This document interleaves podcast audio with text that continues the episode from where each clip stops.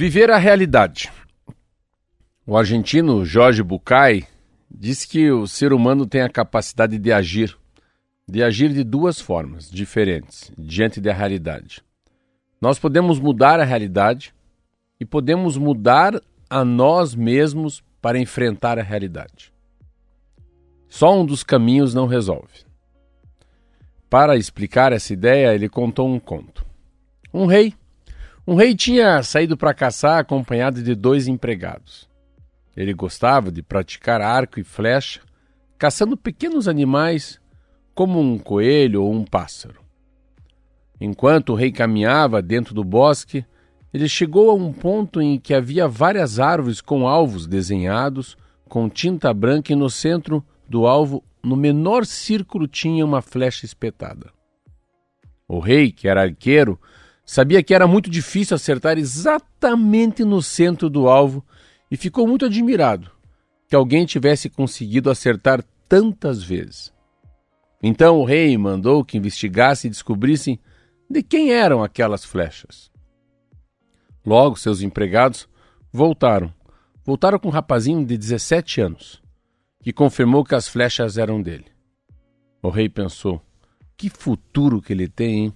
Se já é tão bom de mira, então, o rei começou a conversar com o rapaz. Foi você que atirou essas flechas? O rapaz confirmou que sim. E quem te ensinou a atirar? Foi meu pai respondeu o menino.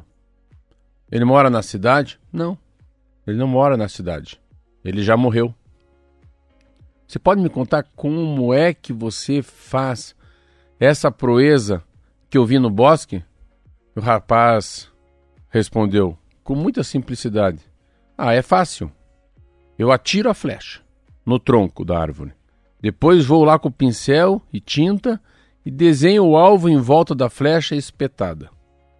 O rei entendeu então que estava diante de uma ilusão, que não tinha nada de aprender ali, porque desenhar o mundo a cada dia para ter a ilusão de que somos ótimos não resolve nossa vida. A ilusão se desmancha no primeiro choque com a realidade, como aconteceu ali com o rapaz, que desenhava o alvo depois de atirar a flecha.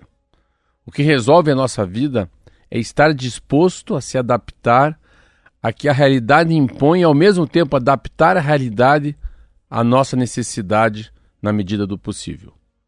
Compartilhar com a realidade esse jogo de trocas, em que os ajustes vão sendo feitos fora de nós e dentro de nós, é que faz com que a vida valha a pena.